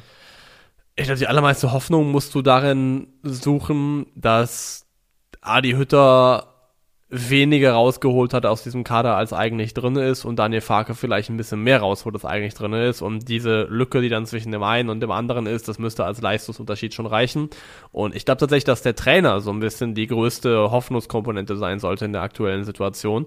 Mhm. Ähm, Christoph Kramer hat selbst gesagt, also zu der, zu Trainer und zu dem, wie es bisher läuft. Ich zitiere mal, ich glaube, dass wir mit uns, dass wir uns mit unseren Spielertypen und aus einer anderen Grundordnung heraus etwas leichter tun, wenn wir den Ball haben. Der Ansatz geht wieder mehr in Richtung Fußball und die Stärken unserer Spieler. Ist natürlich gleichzeitig auch keine schönen Worte, wenn du Adi Hütter bist, dass der, das? wenn du sagst, der Ansatz geht wieder mehr in Richtung Fußball. Ähm, aber vielleicht eben genau das, vielleicht ist es genau das, weil ich finde schon, dass Gladbach eigentlich ein paar Spieler in der Mannschaft hat, wo ich davon ausgehen würde, mit denen solltest du in der Lage sein, einen einigermaßen ballbesitzorientierten, attraktiven Fußball zu spielen, der auch erfolgreich sein kann, weil ich finde nach wie vor, dass dieses Team mit Jonas Hoffmann und Florian Neuhaus zwei der spielintelligentesten Leute der Liga in ihrem Kader hat. Und aus denen muss spielerisch mehr rauszuholen sein, als im vergangenen Jahr zu sehen gewesen ist. Also Jonas Hoffmann hat individuell eine starke Saison gespielt, aber aus dem Gesamtkomplex Borussia Mönchengladbach, da muss man mehr, mehr rausholen können. Ich finde, das hast du ganz gut zusammengefasst, was hier die große Hoffnung ist für die Gladbacher. Und die ist ja auch einfach dann, die ist ja nicht so schwach, denn es ist einfach ähm, ein, es ist einfach ein ordentlicher Kader, der underperformt hat. Und ähm, jetzt muss es besser werden. Es, mu es muss besser werden. Ich finde übrigens, man hat mit Markus äh, man hat für Tyram noch, äh, für Embolo ja noch ordentlich Geld bekommen für die Vertragssituation. Ich glaube, auch ja, bei dem war doch. nicht mehr, auch nur noch ein Jahr auf der Uhr, ne? Ich weiß halt nicht, wie die Situation bei Tyram mit Player ist, genauso wie bei Jan Sommer. Das sind ja alle Spieler, wo es so ein bisschen Gerüchte noch gibt. Genau, bei Sommer eben Richtung Nizza zurück zu Favre. Das und ja, bei, bei Tyrambo und Player muss man mal schauen, weil natürlich sind das Spieler, in dem Moment, wo einer von, nur einer von denen auch noch geht, hast du plötzlich eine richtig dicke, fette Baustelle in der Offensive, die ja irgendwie auch personell neu besetzt werden muss und geschlossen werden muss. Selbst der Embolo-Abgang, finde ich, legt es nahe, dass man da eventuell nochmal drüber nachdenken müsste, irgendwas zu tun. Und ich hätte auch bei Borussia Mönchengladbach, hätte ich sofort, äh, hatte ich schon vorbereitet hier Oma Mamouche mitgebracht als Vorschlag für den Transfer. Aber ja. das wird der VfL und vor allem Nico Kovac wahrscheinlich erstmal jetzt nicht mitmachen wollen. Mhm. Ähm, ja, Wer aus der, also intern noch eine Überraschung werden könnte, der sich vielleicht auch so eine Art Neuzugang entpuppt, ist, äh, ich habe ja Ivandro, aber Borges Sanchez, der ist äh, 18 Jahre alt, links außen, der auch in der Vorbereitung ja, ja. schon angedeutet hat, dass in ihm ordentlich was drin steckt. Also da haben die auf jeden Fall ein vielversprechendes Talent in meinen Augen in im, im Club. Der könnte also auch mal schauen, wie er sich entwickelt, eine gewisse Rolle spielen in der neuen Saison. Ich finde, ähm, es ist trotzdem eine der größten Wundertüten, die wir so im Kader haben. Äh, im Kader, in der Bundesliga haben jetzt gerade. Ähm, denn der Trainer war noch nicht da. Sie kommen aus einer Saison, die sehr, sehr unterperformend war und ähm, insgesamt einfach habe ich so das Gefühl, es kann komplett in beide Richtungen gehen. Und ähm, mein Bauchgefühl ist aber ganz klar, es geht wieder nach oben für die Gladbacher und das sollte es auch. Ich habe genü von genügend Leuten gelesen und gesehen, die gesagt haben, die erwarten Gladbach mittendrin im Abstiegskampf. Also ich glaube, das, das fasst ganz gut zusammen, so die, äh, die Spannweite an Möglichkeiten, die man sich vorstellen kann für dieses Team, wo es hingehen kann. Persönlich sehe ich es auch nicht, weil ich eigentlich tatsächlich der Meinung bin, dass diese Mannschaft ähm, vom Spielermaterial her einige Leute dabei hat, die, glaube ich, gut zu Daniel Farke passen, aus denen sich was rausholen lassen müsste die großen Fragezeichen bleiben halt, was passiert mit den Spielern, die heiße Wechselkandidaten sind, weil es ist, es sind äh, Player, es sind Tyram, es ist Sommer, es ist auch noch irgendwo Rami Benzebaini, der ja auch einer von diesen Linksverteidigern ist ähm, und auch schon mal als Wechselkandidat für den BVB ja. galt, bis zu dem Zeitpunkt, zu dem Marco Rose gefeuert worden ist oder entlassen wurde und das sind alles so natürlich so Dominosteine, wenn die fallen, dann sieht der Kader auch plötzlich anders aus und da muss da wieder richtig viel gemacht werden. Ähm, aber so oder so, ich glaube, was ich auf jeden Fall sagen würde, ist, Gladbach braucht irgendeinen designierten Tore-Schießmann. Ja. Nennt man auch im Fachjargon Stürmer, nicht Tore, Tore schießen. Tore Schießmann wird er schon genannt doch. ja. Das, das ist für mich auch, äh, es war letzte Saison ein Problem. Ne? Man hat äh, die Jahre vorher immer das gehabt, dass man das so auffangen konnte übers Kollektiv, über Embolo, Plea, Tyram. Letztes Jahr hat man gemerkt, was passiert, wenn die Jungs nicht funktionieren und hat auch gemerkt, dass es eben relativ schnell passieren kann, dass die Jungs nicht funktionieren. und äh, ja, ein klassischer Stürmer, ein, ein klassischer 10, 15 Stürme, äh, Tore-Stürmer wäre Gold wert, aber die fallen auch nicht von den Bäumen derzeit. Die fallen nicht von den Bäumen, also Tyram wird ja auch so ein bisschen jetzt gerade, geht das in die, entwickelt sich dahin, dass Tyram dann als Stürmer eingeplant ist. Und muss man ja sagen, dass ein Tyrann, der in Form ist und fit ist, auch jemand ist, der 10 Tore plus machen kann. Aber definitiv etwas, woran es so ein bisschen gekrankt hat in Gladbach in den letzten Jahren, dass ich sagen würde, da hat der Mann gefehlt, wo du sagst, dem traust du schon im Vorfeld der Saison zu, eben diese 13, 14, 15 Tore zu machen, die ja auch irgendwie also die brauchst du ja auch fast als Bundesliga-Club von einem Spieler, wenn du ein Verein bist, der den Anspruch hat, zumindest um die europäischen Plätze mitzuspielen. Brauchst du auf jeden Fall. Und äh, diesen Anspruch sollte ein Verein wie Gladbach immer haben. Und deshalb, ich glaube aber auch, dass bei denen halt finanziell die Situation relativ klar äh, ist und die ist, Leute müssen gehen, damit Leute kommen ja, können. Ja, ja, ja. Das glaube ich auch. Ich glaube, also ich kann zu Gladbach nicht mehr viel mehr sagen derzeit. Von mir aus können wir äh, uns gerne weiter orientieren, denn die Gladbacher sind eben noch in der Mache und auch eine der Mannschaften, die so ein bisschen auf die, auf die Dominosteine warten, glaube ich von denen gibt es noch einige, genau, wo du halt da sitzt und war, war jetzt okay. Alles, worüber wir jetzt gerade reden, kann in drei Wochen komplett hinfällig sein, wenn Spieler XYZ den Verein doch noch verlassen oder was auch immer. Ähm, von daher gerne jetzt dahin, wo du eben schon ganz sehnsüchtig hin wolltest. Du konntest es gar nicht erwarten, endlich über die TSG Hoffenheim zu sprechen. Ja, ähm, die TSG Hoffenheim, ja. Auch da, neuer Trainer. André Breitenreiter ist zurück in der Bundesliga. Neuzugänge halten sich aktuell wirklich noch äh, im Rahmen. Grisha Prömel und Finn-Ole Becker sind dazu gestoßen. Und auf der Abgangsseite wenig bis nichts, was, was irgendwie wehtut. Ja, also der Hoff, also Grillitsch tut weh, dass er Außer Grillitsch, ab, ablösefrei geht. Ja. Ähm, wo ich dachte, also ich habe echt erwartet, dass Florian Grillitsch in irgendeiner Form zu einem Top-Club geht. Ich mir, auch, und darüber hätte, wollen wir noch ein bisschen reden. Hätte mir sogar vorstellen können, wenn die Steine richtig fallen, dass er am Ende irgendwie ablösefrei bei Manchester United unterschreibt oder was auch immer. Also bei irgendeinem, also irgendeinem großen Verein. Und ich möchte damit jetzt nicht im Umkehrschluss sagen, dass Galatasaray kein großer Verein ist, aber das ist der Verein, nach dem es aktuell aussieht. Und das ist dann doch schon weit, weit entfernt von dem, was ich eigentlich vom Potenzial her von Florian Grillitsch her für möglich gehalten hätte sehe ich ganz genauso. Und ähm, wenn man das dann mit den Informationen, die man so in den letzten Wochen aus Italien zum Beispiel vom, äh, von der Fiorentina bekommen hat, die ja gesagt haben, wir mochten das Gerede vom Vater nicht und sowas. Ja. Da ich rieche mal wieder den alten, äh, die alte Verpokert-Nummer. So ein klein wenig da. Der scheint sich wirklich verpokert zu haben. Und das ist ja wohl ein wiederkehrendes Problem, dass sein Berater, Schrägstrich Vater, da so ein bisschen eine schwierige Rolle einnimmt. Also passiert wohl nicht zum ersten Mal in seiner Karriere, gab es wohl schon mal in der Vergangenheit, dass es in irgendeiner Form negativ aufgefallen ist. Mhm. Und es ist also selbst Fiorentina, klar, das ist auch ein guter Verein. Die haben jetzt auch Luka Jovic eine neue Chance gegeben. Also das ist ein Serie A-Verein, der das Potenzial hat, da auch, sag ich mal, zu den Top 8 zumindest zu gehören. Ähm, aber ja, ich habe wirklich von, ich halte von Grillitsch eigentlich als Fußballer sehr, sehr viel und deswegen, ich bin echt überrascht davon, wenn es am Ende darauf hinauslaufen sollte, ist das weit unter den Möglichkeiten, die ich ihm gegeben hätte. Es ist halt so ein bisschen, ich frage mich halt, ob er nicht auch ein Spieler ist. Also, wenn jetzt der Transfer durchgehen sollte, ich frage mich halt so ein klein wenig, ob das nicht auch ein Name ist, eigentlich, der, wenn er jetzt noch zwei Wochen die Füße stillhält, der, stillhält, der bei irgendeinem Top-Club noch als Kaderfüller zumindest reinrutschen kann. Aber was weiß ich, wir wissen natürlich nicht, wer da alles angerufen hat und was für Zahlen genannt worden sind. Also ist das reine Spekulation natürlich. Reine Spekulation, aber Fakt ist, er wird auf jeden Fall in der kommenden Saison nicht in Hoffenheim spielen. Um den bricht damit auf jeden Fall ein wichtiger Mann weg, der ja auch letztes Jahr vor allem in den Spielen, in denen er in der Dreierkette gespielt hat, da enorm wichtig war für den Spielaufbau, Spielaufbau der TSG von hinten raus.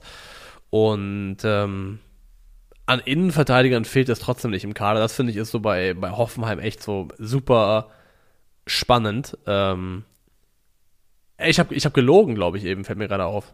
Womit? Weil ich sehe es gerade hier in meinen Notizen, äh, den äh, Herr Gico, den habe ich den äh, für Wolfsburg eben genannt von Straßburg? Ich glaube ja. glaube ja. Ja, äh, Mea Culpa, der Hoffenheim war dran. Sorry. Das ah, Ganze, okay. das Ganze hat sich so abgespielt, wie ich es jetzt erzählt habe, nur nicht in Wolfsburg, sondern in Hoffenheim. Man muss auch ehrlicherweise sagen, das sind zwar zwei Vereine, Selbe die man durcheinander bringen kann. Also, ja. das ist, ähm, das ist eine Verwechslung, die man einem zugestehen kann. Aber ja, es ist auf jeden Fall bei, bei Hoffenheim der Fall gewesen, weil die haben sieben Innenverteidiger im Kader. Ja. Aber kaum jemanden, der mich qualitativ so abholt, dass ich sage, klar. Also, und ist tatsächlich auch noch eine Baustelle, die sie in irgendeiner Form bearbeiten, weil das ist natürlich, also Posch und Kevin Vogt sind für mich so die beiden, mit denen, von denen, mit denen ich rechne, wo ich glaube, dass sie auch spielen werden erstmal. Mhm. Ähm, da hast du aber Leute wie Akpoguma ist noch da, Ermin Bicacic hat nochmal bis 2023 verlängert, du hast Eisen ähm, Eisen Ermin ist noch da, natürlich ein Publikumsliebling, aber qualitativ und auch vom Körper her die Frage, wie viel das noch hergibt. Kasim Adams steht noch unter Vertrag, ähm, da, Hübner der eigentliche designierte Kapitän, der jetzt auch wieder da ist, aber auch schon 33 ist. Also viele, viele Innenverteidiger, aber wenige, wo ich sagen würde, qualitativ komplett überzeugend. Ja, und bei jedem hängt so ein bisschen eine Story mit dran, wenn man so durchgeht. Ne? Bei Hübner die lange Verletzung, man weiß es nicht. Bei Casim Adams, ja, das hat halt leider. Bei Casim Adams muss ich ganz ehrlich sagen, vielleicht ist absoluter Quatsch, aber mein, meine Erinnerung bei Casim Adams ist, wenn er spielt, fliegt er vom Feld so ein bisschen. Ähm, ich weiß, ist quatschig, aber so war der Eindruck. Ja, aber doch, Kevin also der Calvin Adams hatte im Prinzip, der ist an eine Weggabelung gekommen und links abgebogen war rote Karte, rechts abgebogen war ja. schwerer, schwerer Patzer. Ja. Das war so, ist auch gefühlt mein Eindruck, der hängen geblieben ist, ja. ja. Kevin Akbobuma, der jetzt ein bisschen besser, besser Flügelspieler ist, äh, dann äh, hier, na, wie heißt er, Kevin Vogt, der schon zweimal weg war so ein bisschen. Also seltsam, seltsame Dynamik in der Innenverteidigung bei, bei der TSG auf jeden Fall ist es und deswegen gehe ich auch davon aus, dass da noch jemand kommen wird. Ähm, auch hier habe ich wieder einen, äh, einen Namen dabei, äh, Lukumi äh, von, äh, von Genk, der ist 24, mhm. Linksfuß, hat Kolumbianer, hat noch Vertrag bis 2023, also Marktwert, glaube ich, 9 Millionen Euro ähm, und hat auch schon Champions League gespielt mit Gang zeitweise, also kein schlechter Spieler, spannender Kerl noch. Ähm, für mich die wichtigste Personalie in Hoffenheim tatsächlich des Sommers ist die Vertragsverlängerung mit Alexander Rosen bis 2025. Das ist sicherlich eine sehr gute ähm, Entscheidung. Ich glaube, das kann man so sagen. Äh, Rosen kommt man nicht umhin zu sagen, dass er einen überdurchschnittlichen Job gemacht hat. David Raum ist für mich immer noch die spannendste Personalie, aber ich glaube, da ist das letzte Wort noch nicht gesprochen. Ein weiterer Domino. Das wäre ein dicker, fetter Domino. Also, jetzt gab es ja auch sogar mal Gerüchte über den FC Bayern, die hochgekommen sind. Mhm. Eigentlich finde ich, muss die TSG alles unterhalb von einer irgendeiner Mondsumme, und die Mondsumme würde ich mal ersetzen, ab 50 Millionen Euro, konsequent alles wegblocken. Weil 40 war meine Mondsumme. 40, 40 nee, ja. Ist mir zu wenig, ist mir ganz ehrlich zu wenig. Fair, also, fair, fair. weil du hast ihn erst ein Jahr im Verein und André Breitenreiter lässt ja auch in den Test bisher und wird auch mehrheitlich im 3-5-2 spielen lassen, wo dieser Schienenspieler ein integraler Bestandteil von dieser Mannschaft ist und mitentscheidet darüber, wie erfolgreich die spielt. Und David Raum ist wie gemacht dafür, um da einer der ja. prägenden Leute zu sein. Und ja Deswegen, den kannst du eigentlich nicht verkaufen und wenn du ihn verkaufst, dann muss es wirklich eine Summe sein, die so unverschämt hoch ist. Und da fängt bei, die fängt bei mir zumindest erst ab 50 Millionen an. Es bleibt weiterhin einer der größten Kopfschüttler, die dass da in der Bundesliga sonst wohl niemand, äh, deswegen dass niemand gesagt, das Talent in der Größe erkannt hat, wie es die TSG erkannt hat.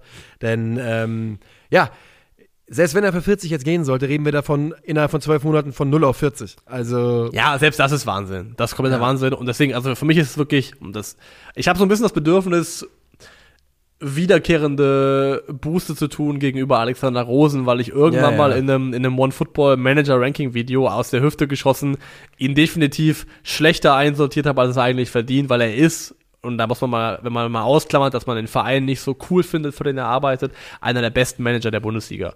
Ist er einfach. Zumindest also einer der, also einer der besseren, einer der besten, das ist dann Wortglauberei, aber du hast vollkommen recht also an dem, was er an Spielermaterial reingeholt hat und für welche Preise er es reinholt, wie sie es weiterverkauft haben, ist schon richtig gut, was da gemacht wird, muss man wirklich anerkennen.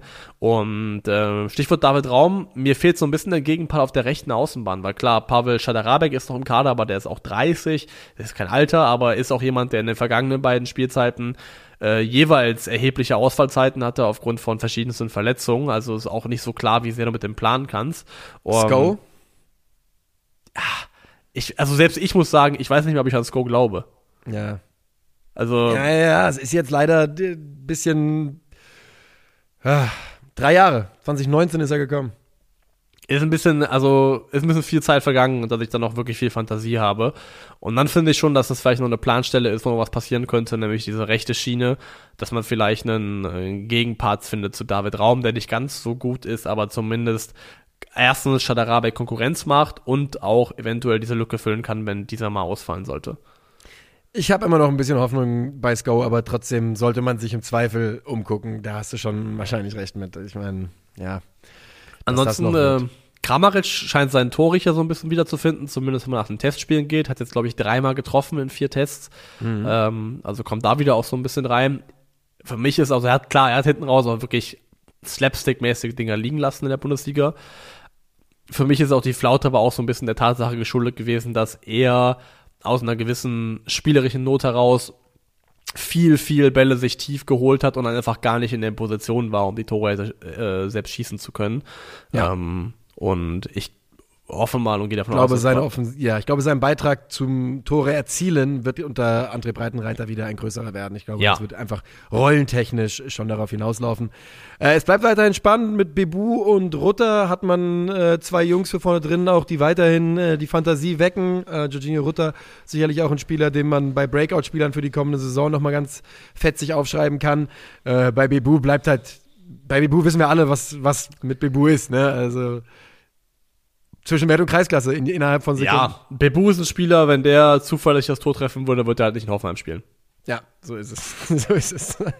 so, ich habe nichts mehr zu DSG und würde weitergehen, wenn du, wenn du Bock hast. Gerne. Mainz? Mainz. Mainz. Viel passiert bei den 05ern. Der Trainer bleibt, der Trainer bleibt. Auf der Abgangsseite allerdings schmerzhafte Verluste. Musa Niakate, der Kapitän, geht für 10 Millionen plus X, also ich glaube, es können 15, 18 werden, sowas um den Dreh, zu Nottingham Forest und äh, Jeremy Saint-Just, Jeremiah, für 9,5 Millionen zu Sporting. Die weiteren Abgänge kann man mehr oder weniger ähm, getrost vergessen, außer vielleicht noch Jean-Paul Boetius und Daniel Prosinski, einfach weil er lange dabei war. Ähm, aber das sind die beiden schmerzhaften Verluste. Auffangen sollen die, ja, Maxim Leitsch kommt vom, äh, vom VfL Bochum, ein weiterer Innenverteidiger. Und, oh, sorry. Ähm, oh, kein Problem. Und auf dem Papier muss man wirklich sagen, ich finde Leute wie Saint-Just und Niakate ersetzen, das ist schon sehr, sehr schwierig, wenn man Mainz 05 ist. Das ist eine sehr schwierige Aufgabe und ähm, wenn man dann in der Breite noch sieht, dass sie mit Nemetz und Lavallée noch zwei weitere Innenverteidiger abgegeben haben, gehe ich fest davon aus, dass auf dieser Position noch irgendjemand kommen muss. Also die haben jetzt gerade Stefan Bell, Hack und äh, eben jetzt neu dazugekommen äh, Maxim Leitsch als die designierten Innenverteidiger und wenn man bedenkt, dass die Mannschaft ja auch in einer Dreierkette spielt und mit drei Innenverteidigern spielt, regelmäßig oder eigentlich durchgehend, seit Bo Svensson da ist, ähm, muss allein deswegen schon auf der Position noch irgendwas passieren. Und das ist ja auch bei, bei den Mainzern mit dieser Art und Weise, wie sie spielen, kannst du da auch nicht irgendjemanden hinstellen. Du brauchst eigentlich relativ athletische Innenverteidiger, gerade um halt auch das abzu, abzufangen, was der dritte Mann äh, athletisch nicht mit an den Tisch bringt. Ähm, von daher dürfte, dürfte es noch hast sehr, sehr du grade, Hast du gerade Stefan Bell gesagt, ohne Stefan Bell zu sagen? Ich habe nur gesagt, dass der dritte Mann nicht athletisch ist, aber ja, natürlich meine ich ja Stefan Bell.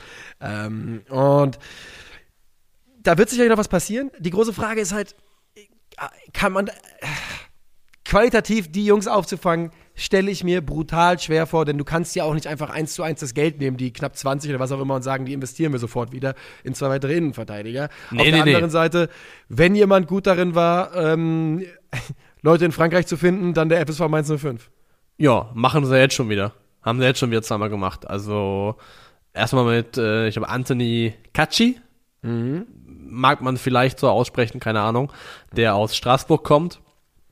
Und das ist wirklich ein, ich habe einen Linksverteidiger, der ein absoluter Dauerbrenner war in der Liga in den vergangenen beiden Saisons, hat da in der Liga 70 von 76 möglichen Spielen gemacht, also wirklich extremes Pensum abgespult. Der ähm, hat drei Länderspiele für Frankreich. Ach, guck mal an. Das wusste guck, ich gar nicht. Junge. Naja.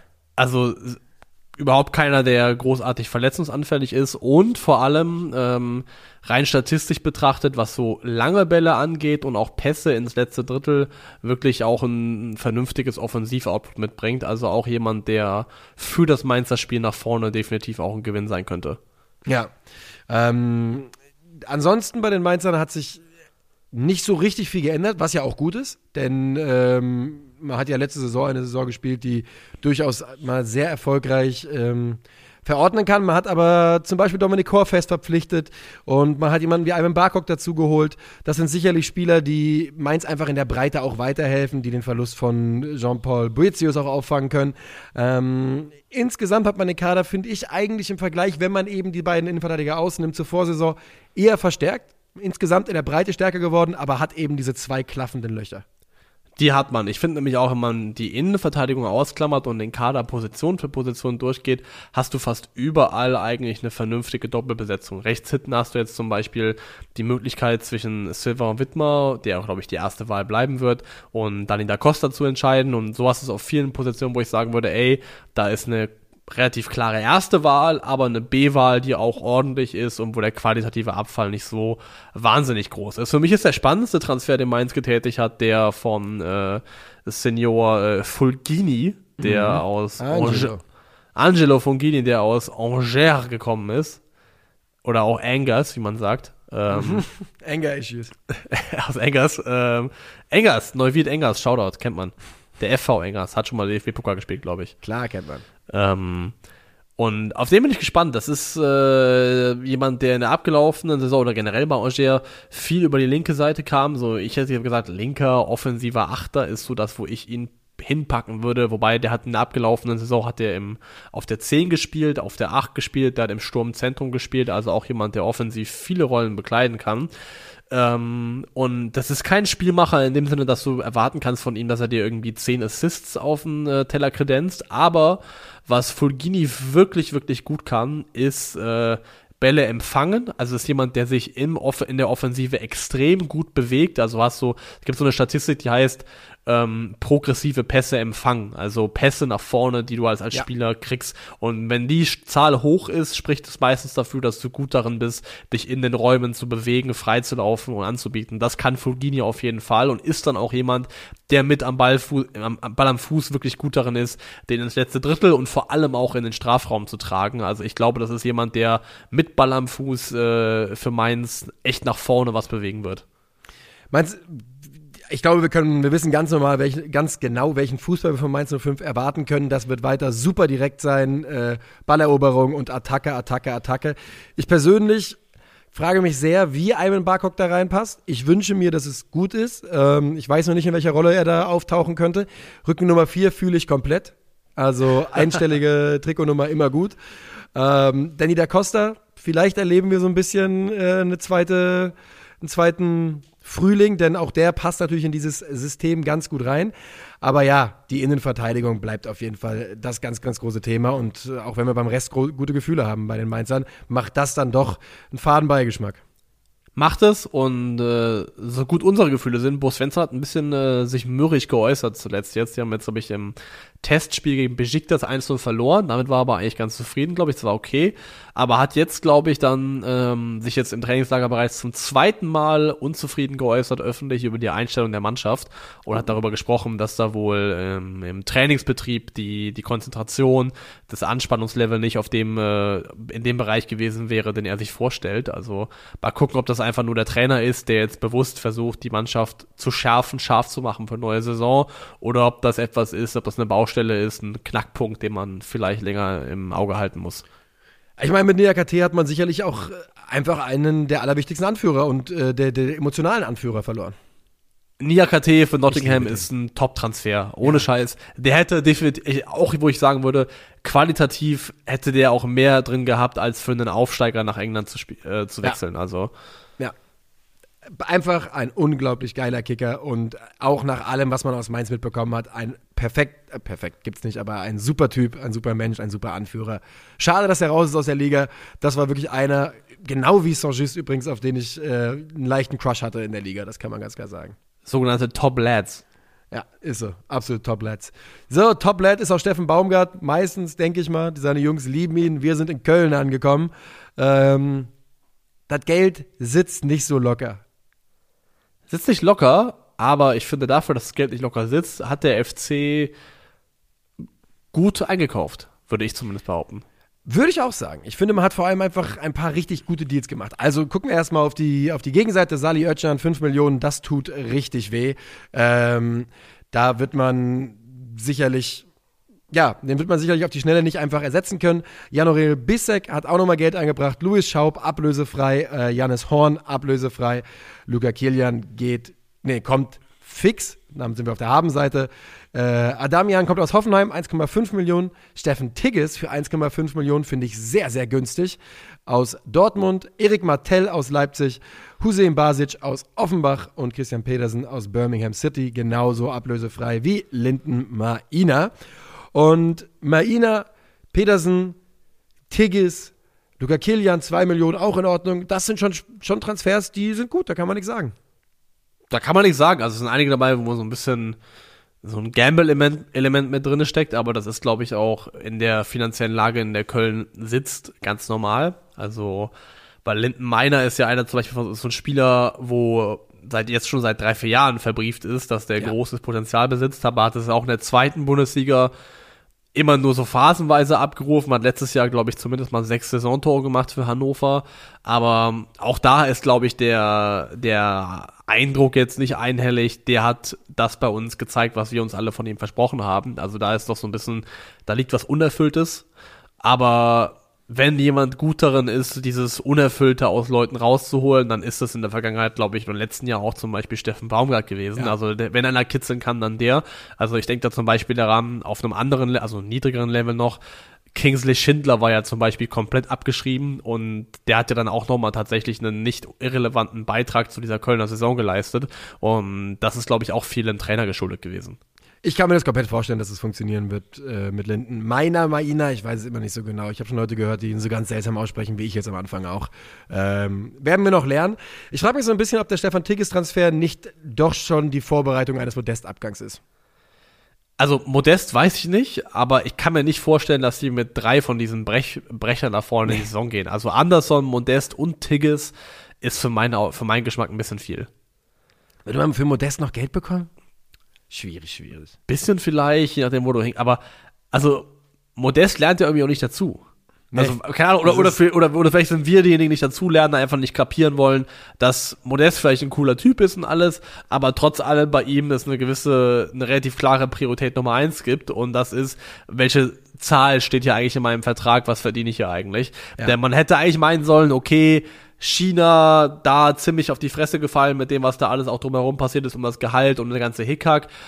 Zurückgekommen, eigentlich auch in Köln erst nicht überzeugt, dann die große Wiederauferstehungsstory mit Steffen Baumgart, dass man eigentlich dachte so, okay, vielleicht ist der Mann jetzt am Punkt, wo er sagt, ey, hier habe ich doch alles, was ich brauche, Köln ist mein Zuhause, hier funktioniere ich sportlich nochmal, hier bin ich geliebt und beliebt, hier bleibe ich einfach, aber so wie er, wie er spricht und wie er sich äußert, ist es nicht vom Tisch.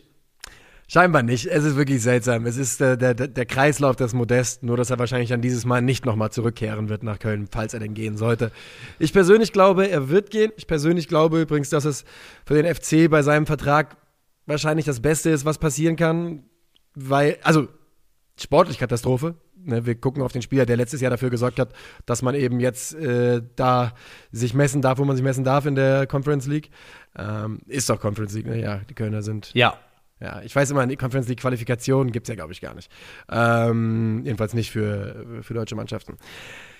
Er ist ein richtiger Teil, aber wir wissen auch, wie wenig Geld da ist und wie sehr man Geld sparen muss. Und dass Modest wahrscheinlich der Topverdiener im Verein ist, ist auch kein Geheimnis. Also ähm, irgendwo da zweischneidiges Schwert und man muss so ein bisschen gucken, was da gerade wichtiger ist. Ja, weil ich gleichzeitig sagen würde, wenn Modest dann tatsächlich gehen sollte und dann sind die Stürmer, Stürmer, mit denen du ins neue Jahr gehst, Anderson und Tigges dann fühlt sich das zumindest auf den ersten Blick ein bisschen schwach um die Brust an. Tigges wird bomben. Mag sein, aber die Sample Size, die wir von Tigges haben, abseits von ein paar Eckbällen, die er reingenickt hat in Dortmund, ist einfach noch so gering, dass es mir ein ziemlich großes Glücksspiel erscheinen würde, zu sagen, man setzt darauf, dass Tigges eben genau das macht, dass er bombt.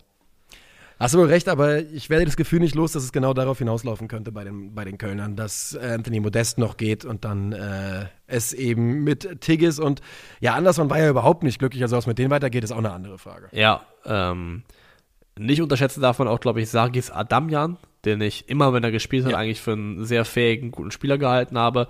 Tempo, Dribbelstark generell, das hat ja auch so ein bisschen Baumgart gefordert, haben sie auf jeden Fall mit, äh, mit Meiner und Adamja mehr Tempo und mehr 1 gegen 1 Qualität für die Offensive dazu bekommen. Also das ist auch definitiv wichtig für diesen Kader. Super spannender Spieler, äh, der dazu gekommen ist. Äh, Erik Martell ist ja der äh, kleine Bruder von Oberin Martell. Wissen viele nicht. you raped her! You murdered her! You killed her children! Das ist eine der, also es gab ja viele Drecksmomente in Game of Thrones. Das aber, eine, das ist aber, aber Oberyn Martell war so ein geiler Charakter, der ja auch von Pedro Pascal so überragend gespielt worden ist, dass der wirklich nur so kurz da war und dann so mit so einem, äh, mit so einer Kürbiskopf-Explosion endet. Das war ja. wirklich extrem mies. Ja, das stimmt, das stimmt. Ähm, ein Spieler, der, der zurückkehrt, ist äh, Limnios. Der hat eigentlich wirklich eine ordentliche Saison in der Eredivisie gespielt, aber ich glaube, der hat sich das Kreuzband durchgemacht jetzt. Ah. Äh, und ist demnach, weil das ist ja eigentlich vom Spielertyp auch jemand, der ist ja wirklich pfeilschnell. Ich weiß noch, dessen Bundesliga-Debüt habe ich gedacht, was macht der denn hier? Zumindest war das mein Eindruck. Eigentlich auch ein Spieler, wo man sich was vorstellen kann, aber Kreuzbandriss ist natürlich absolut Katastrophe. Das ist Katastrophe, vor allem wenn man bedenkt, dass er ja nicht ohne Grund verliehen worden ist. Ja, ja, also nein, ich glaube, da ist der Weg in den Kölner ins Kölner Team dann doch Elang. relativ weit. Ähm, ja. Nach meinem kurzen Game of Thrones Ausflug, ich möchte noch kurz über den Spieler Erik Martell tatsächlich sprechen. Ja. Weil der ist wirklich super spannend. Der ist 20 Jahre alt, ist aus Leipzig verpflichtet worden, weil er da und ist auch gekommen, weil er persönlich in Leipzig keine sportliche Perspektive hatte in der ersten Mannschaft.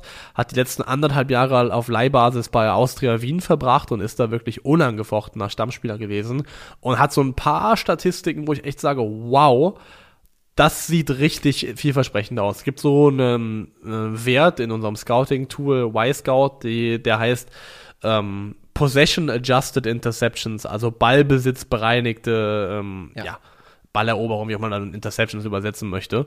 Ähm, Ballbesitz bereinigt eben, das geht, zielt darauf ab, dass man so ein bisschen versucht, den Faktor Ballbesitz rauszunehmen, weil notwendigerweise ein Spieler, der für eine Mannschaft spielt, die sehr wenig den Ball hat, öfter defensiv gefordert ist und da dementsprechend auch mehr Möglichkeiten kriegt, kriegt eben in diesen Statistiken Zahlen anzuhäufen. Und dieser Algorithmus oder diese Rechnungsweise sorgt dafür, dass das so ein bisschen ausgeglichen wird. Jedenfalls, lange Rede, kurzer Sinn, Erik Martell bei Austria Wien, 10,12 Possession Adjusted Interceptions per 90 Minuten in der abgelaufenen Saison, Sally Oetschkan in Köln 9,11, 13,8 erfolgreiche defensiven Aktionen pro 90 Minuten, Özcan 11,01.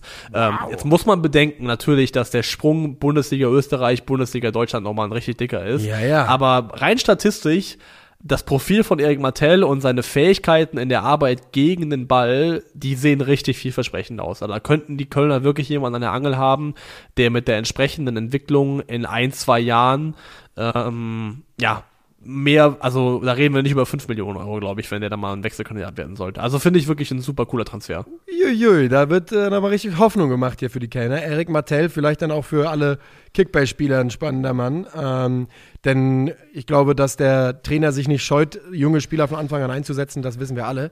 Ähm, könnte, könnte spannend werden. Ich bin sehr gespannt bei den Kölnern. Ich sag's, wie es ist. Ich habe starke Bauchschmerzen mit dem Kader und der Doppelbelastung, die auf sie zukommt. Ich muss es einfach so sagen. Die Mehrfachbelastung ist ein Problem. Ähm, Bauchschmerzen habe ich trotzdem, trotzdem nicht. Insofern, dass ich daran glaube, dass der FC ähm, eine Saison spielen wird, die irgendwo zwischen Platz 10 und 14 sich abspielt. Ich glaube, dass man halt beim FC relativ schnell auch seine Prioritäten zurechtrücken würde, wenn man merken sollte, die Doppelbelastung äh, ist, ist, ist ein bisschen viel. Ja, Conference League kann keinerlei Priorität genießen. Im Zweifelsfall, also es ist nice to have und wenn du ein bisschen Erfolg da hast, schön und gut, aber im Zweifelsfall geht es nur um die Bundesliga. Würde ich auch sagen. Ich glaube, wir sind durch für heute mit unserem äh, Bundesliga-Vorschau. Eine Stunde 23 ungefähr, irgendwie sowas mit Dreh. Das ist in Ordnung. Damit können wir leben. Damit können wir leben. War eine lange Folge. Ich muss jetzt auch erstmal, das habe ich jetzt die ganze Folge aufgeschoben, richtig heftig schneuzen gehen. Ja, sehr gut, das dann lohnt sich wenigstens. Ähm, wie immer gilt, ihr merkt schon, wir sind jetzt auf dem Montagsrhythmus. Die nächste Folge kommt nächsten Montag mit Bundesliga-Start. Sind wir dann wieder im Doppelbesetzung, im mit Montag-Donnerstag-Rhythmus, korrekt?